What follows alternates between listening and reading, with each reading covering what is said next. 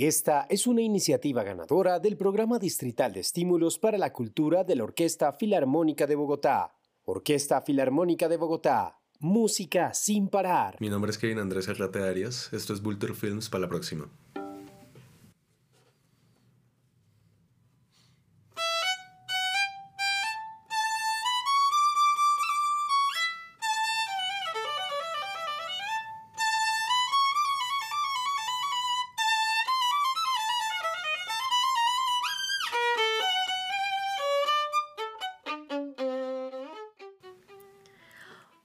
Somos Vulture Films, esto es para la próxima.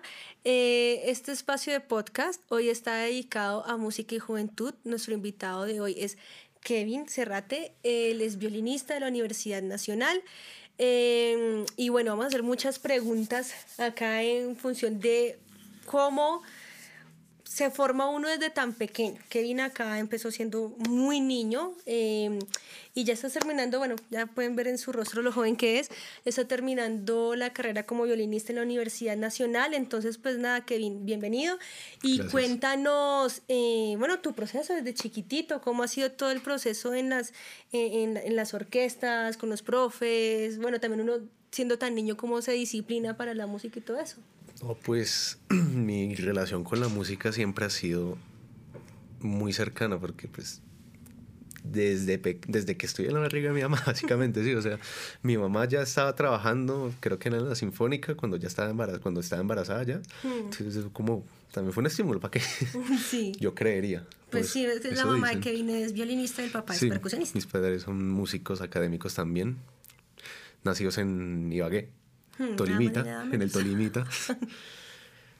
No, en esa época yo eh, siempre me decían que en su época, en la época de ellos, los, el sistema musical allá, en esa época era muy, muy bueno. tiene buen renombre allá también? Tiene muy buen renombre todo el sistema de, de música de, Tolima, ¿para qué?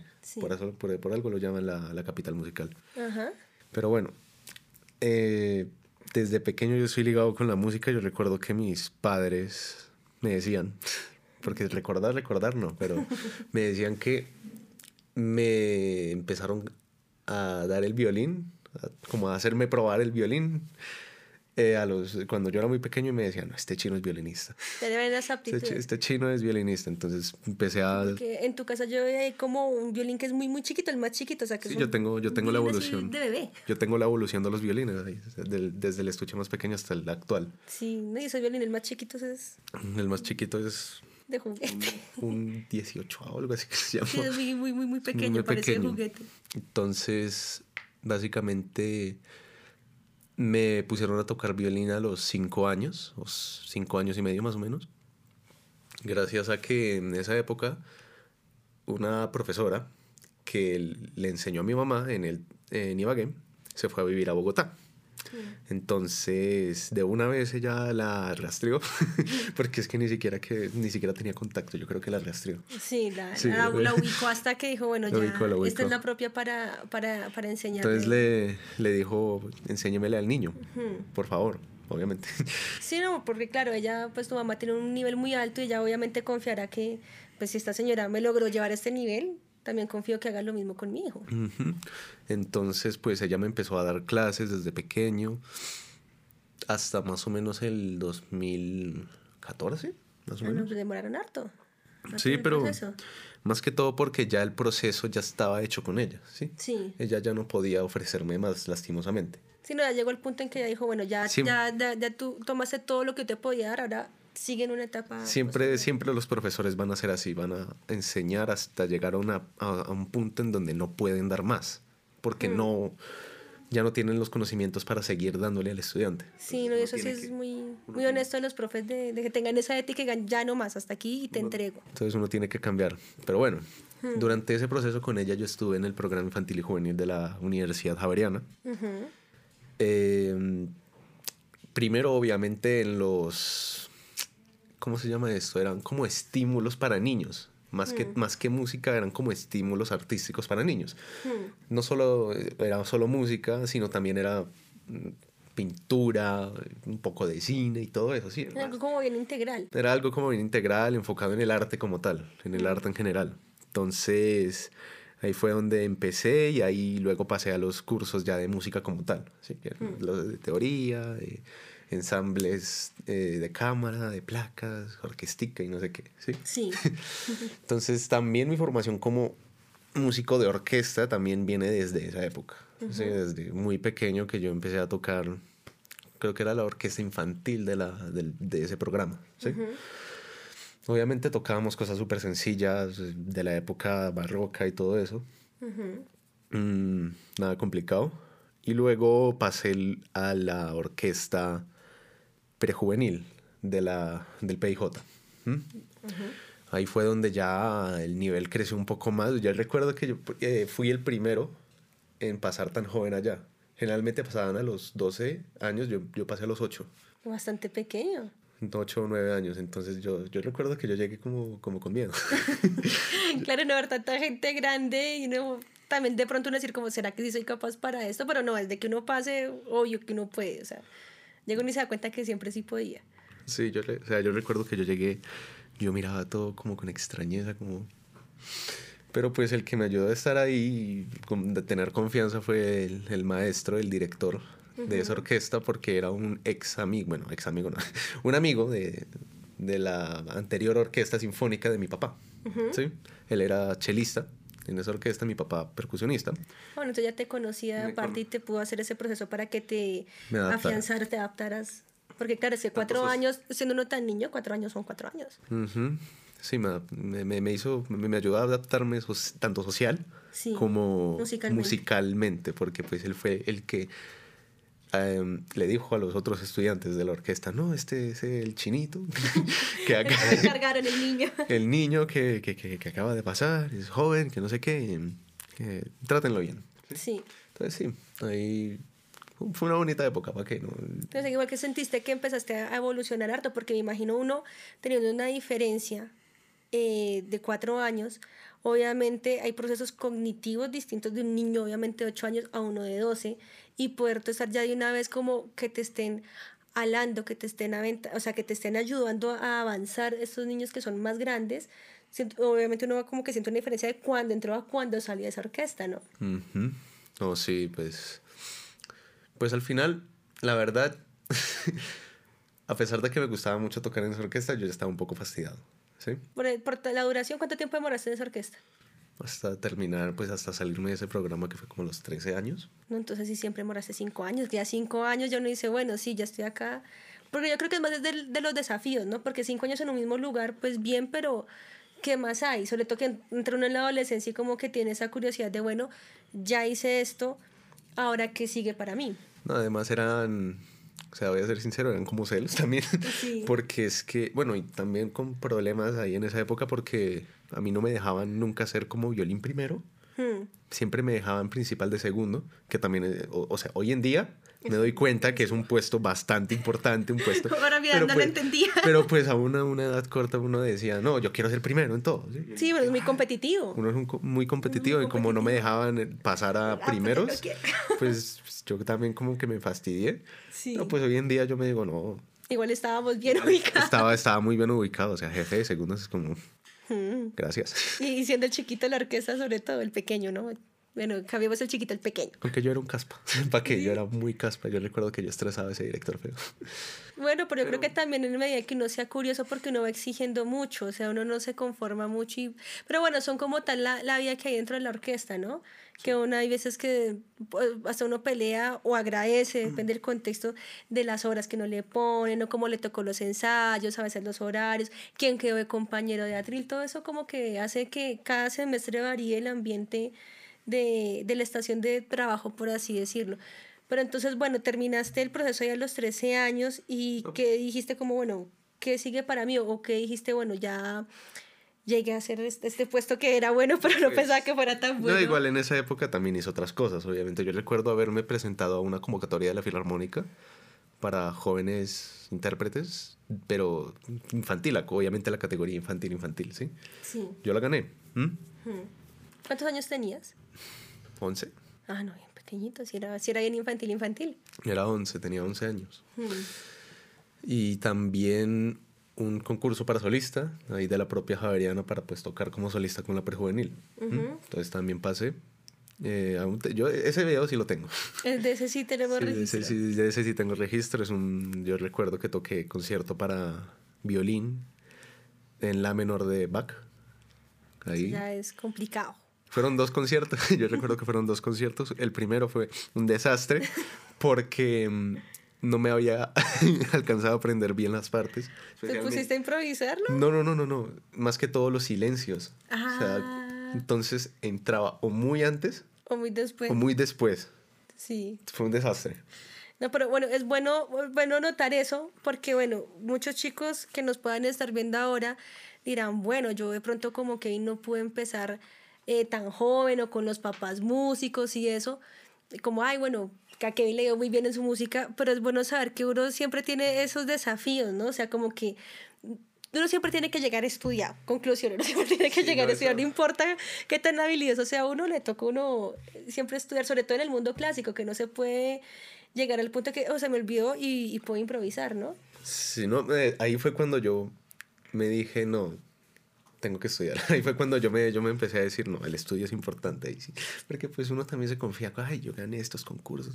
Claro, el, uno a veces es muy talentoso y se, da cuenta que no, esto es fácil, esto es fácil, pero llega el punto en que ya se exige. Ahí el egocentrismo juega malas pasadas. Sí, sí. Uno se, se vuelve egocéntrico y no, no tiene que ser así. Sí, no toca tener humildad para poder...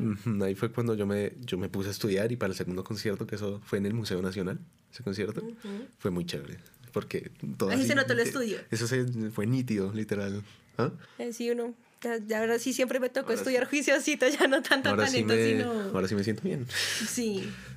Pero bueno, luego de eso, luego me salí del programa infantil y juvenil a otros procesos, más que todo independientes, ¿sí?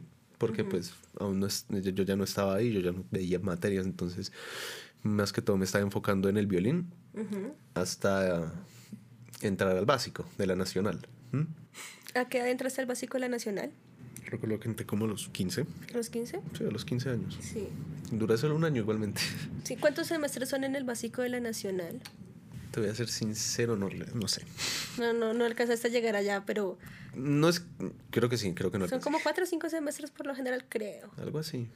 Pues no alcancé a completar el proceso, pero pero se hizo el año completo. Pero pues se, hizo, el año y aprendí, eso es lo que importa. ¿Pero pasaste el básico de la Nacional directo a la carrera de la Nacional o...? Tuve un año sabático, por así decirlo. ¿Se te hizo un año sabático? Bueno, no sabático, pero sí donde no, no hice estudios de música, solo violín. O sea, con un profesor independiente. o sea, clases particulares. Clases particulares. Sin estar dentro de lo que es el régimen de una orquesta, de cumplir con un repertorio ni nada. O sea, por eso fue sabático, por no estar cumpliendo ese tipo de, de cuestiones. Sí. No, igual, igualmente pues tenía un proceso, obviamente, estudios, escalas y todo eso con un profesor, pero pues aún así no era algo así baste, grande, que vasto. Que exigiera tanto. Que me exigiera, sí. ¿Mm? Eh, pero igualmente, yo recuerdo también, antes de, antes de, esto fue antes de entrar al básico, o después, no fue antes, fue antes. Eh, yo me retiré del violín un año por agobio. ¿sí? ¿Te sentiste como muy estresado de tanta responsabilidad con el violín? Sí, no, y también con los...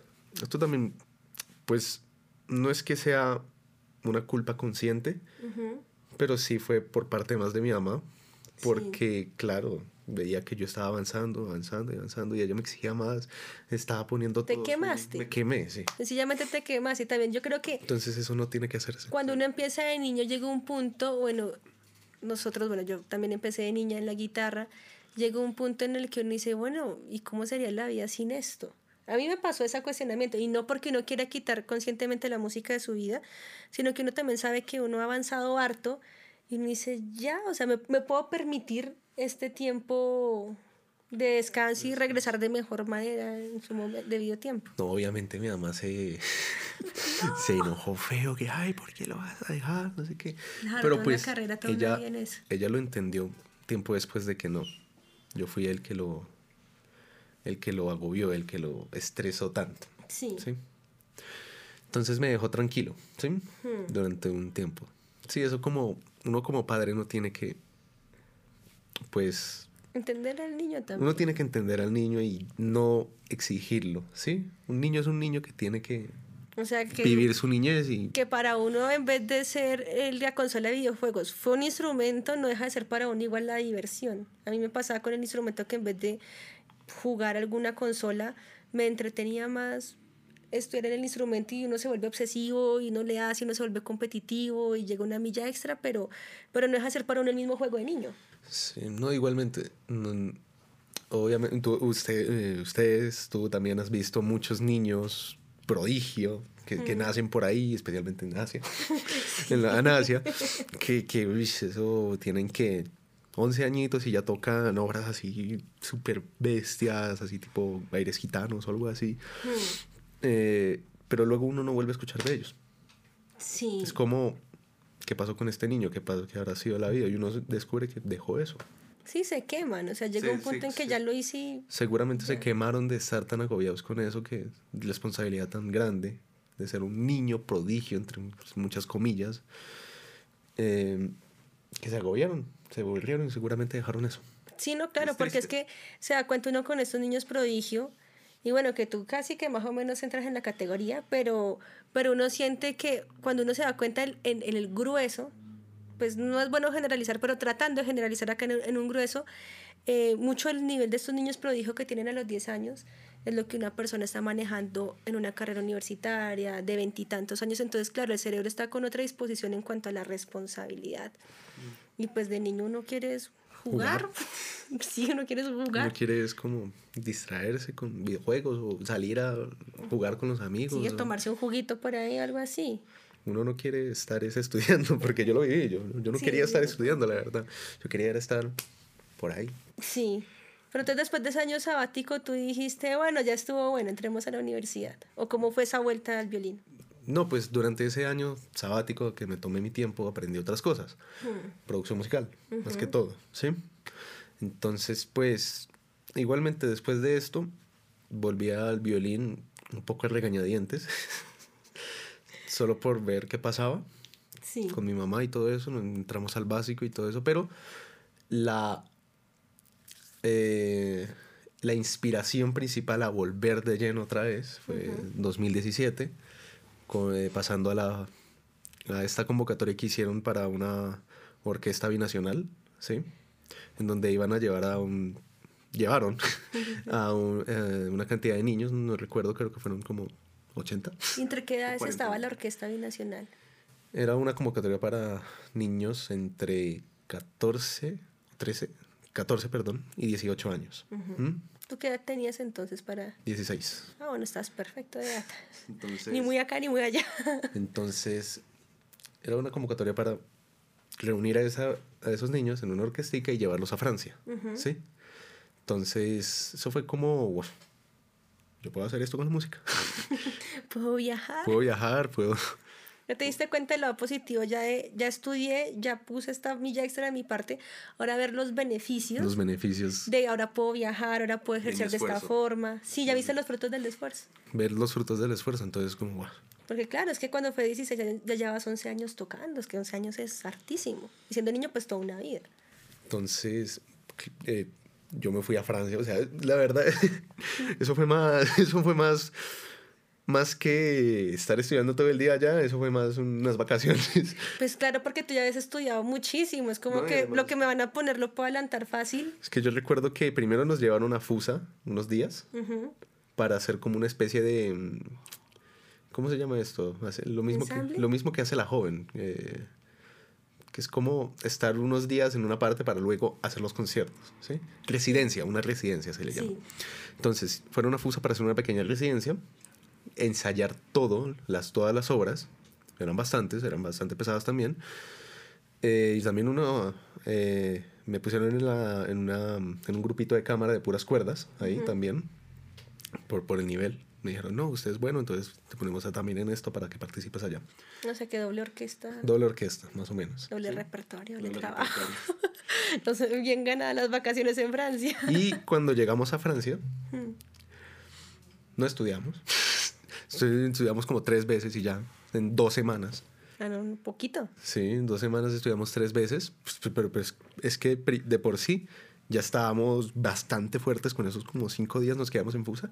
Eso era de 9 a 6, 9 de la mañana a 6. Estábamos, estábamos Pero le hicieron bien porque obviamente al estar en Francia pudieron conocer, inspirarse, estar relajados y ya, ya lo, lo, duro pues fue desde acá. Justamente hay algunos que incluso llegaron a eh, ganarse la oportunidad de estudiar allá.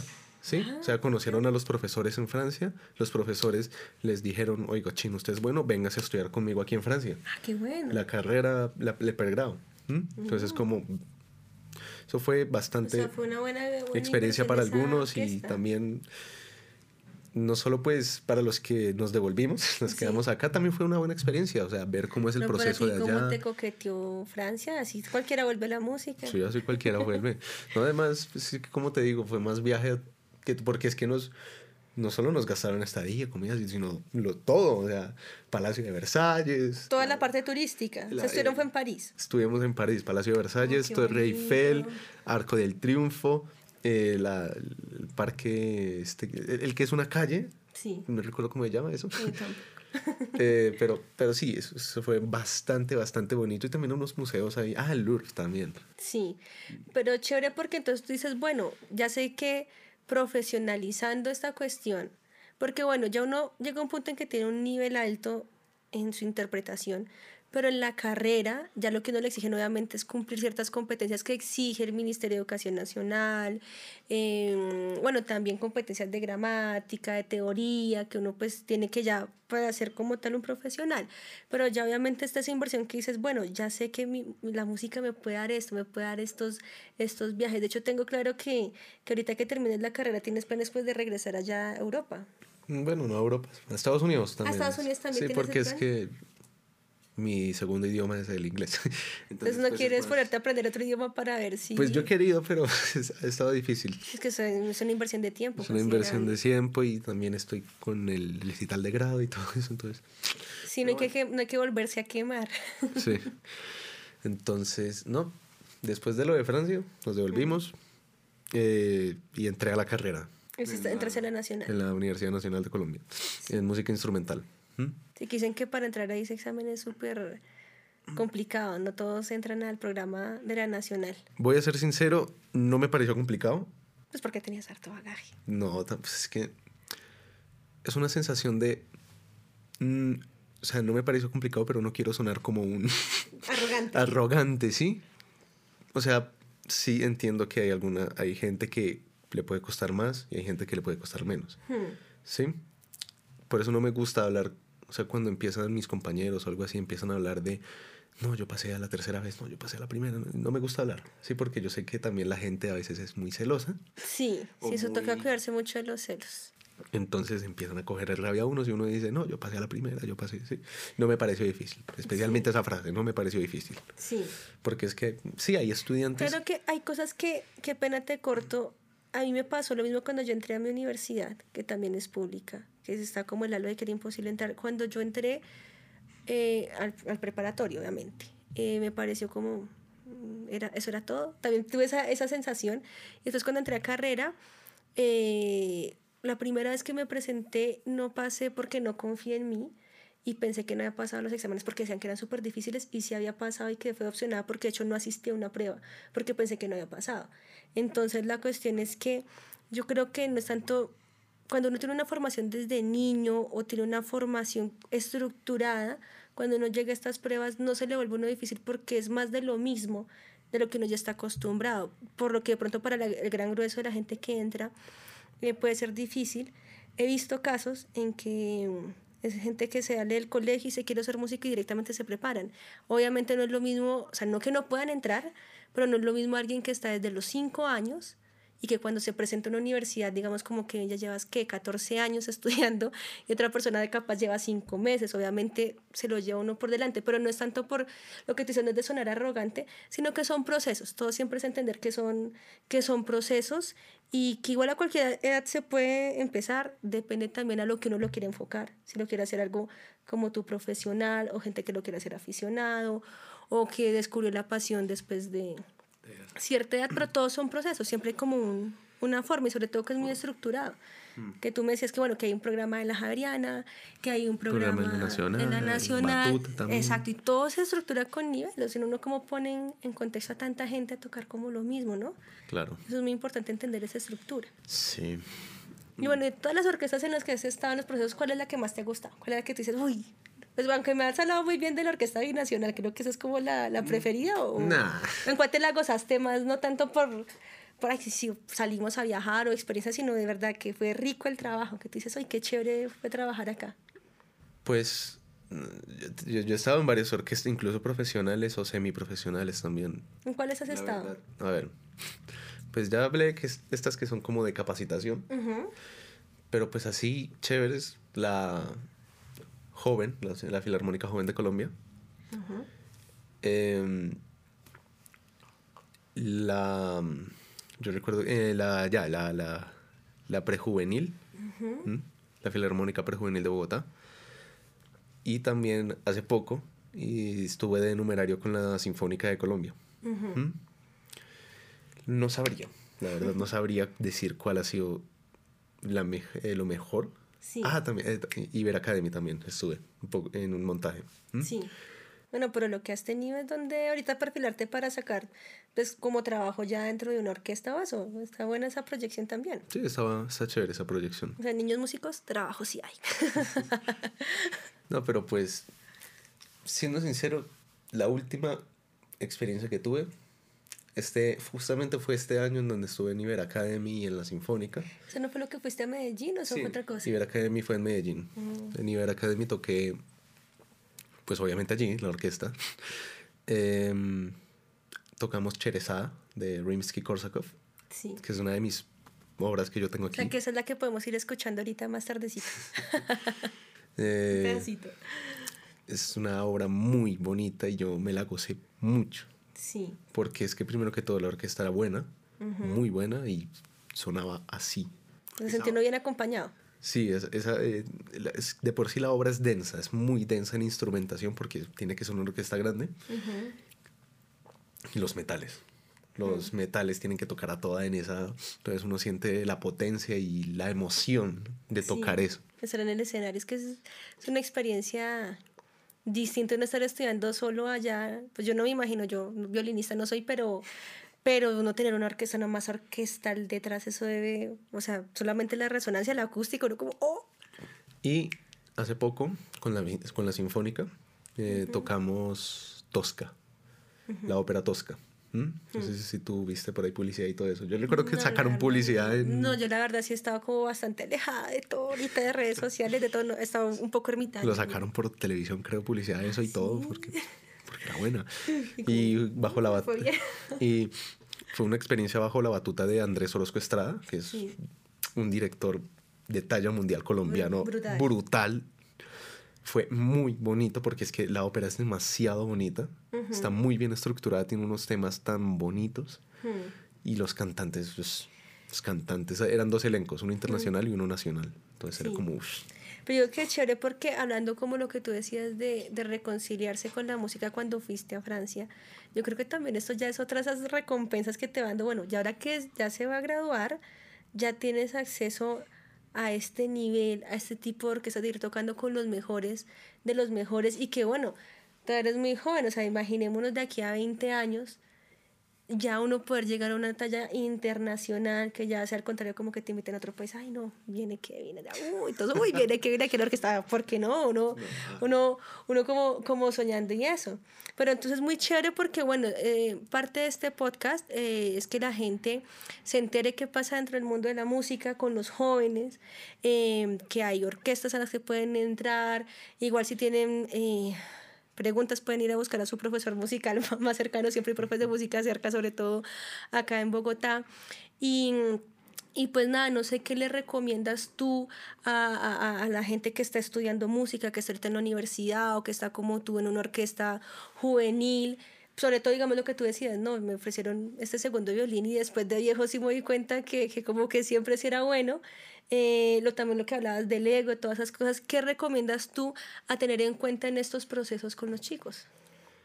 Pues, primero que todo, eh, por parte, eh, para, para, los chicos, ¿sí? Hmm. no cometan los errores que yo hice, de, de ser egocéntrico, de ser aceitoso, que en el rubro musical es aceite, ¿sí? Sí, que es cuando uno se pone como a molestar mucho al otro, como, sí, como a ser punzante. Sí, a ser punzante con eso. Y sea lo que sea que estén tocando, ya sea violín, cello, bajo, trompeta, fagot, no sé qué, lo que sea, o si, es, si tú eres violín 1 o violín 2, disfrútalo, o sea, ¿cuál es la diferencia? Te van a pagar lo mismo. si, si entras a una orquesta, te van a pagar lo mismo ser violín 1 a violín 2. ¿Sí? te van a pagar. trabajar duro. Igualmente, el percusionista de atrás solo tiene un golpe y cobra lo mismo que tú. cobra lo mismo no tocó aprenderse tantas cosas. Entonces, disfrútalo. O sea, es disfrutarlo y no estar debajo del agua, ¿sí? Ir por debajo del agua. No molestar a nadie, que no te molesten a ti y disfruta. Estar en paz con uno mismo, con lo que uno está haciendo. Con lo que uno está haciendo, sí. Bueno, por eso es muy buen consejo. Muy, muy buen consejo. Se ahorra uno muchos dolores de cabeza. También si, si uno ve que otro estudiante, no, está avanzando más rápido que yo, cada uno tiene su proceso. Igual yo creo que también si hay alguien que lo está aventajando, uno, uno pues como modelar ese éxito, ¿no? También no ser como como con la envidia con otra persona, sino bueno, usted por qué lo está haciendo tan bien, ir uno aprendiéndole a la persona que está al lado, ¿no? O si, por ejemplo, esto pasa mucho, si hay algún compañero suyo que, no sé, está estudiando en el extranjero y usted sigue acá, no tenga celos de eso. Ya va a llegar su oportunidad y además piense en que los estudiantes colombianos que están eh, estudiando en el extranjero son una oportunidad, una puerta para que los extranjeros digan, los colombianos son buenos. Sí, todos somos embajadores. Pensar siempre eso que estamos siendo embajadores de, de, nuestra facultad, de nuestro país, de nuestra familia, de nuestros profes también.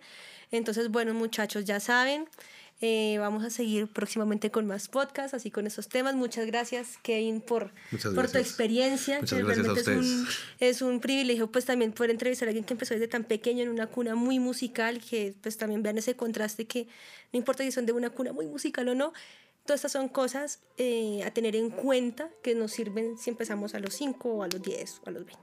Bueno, muchas gracias. Esto fue para la próxima. Muchas gracias.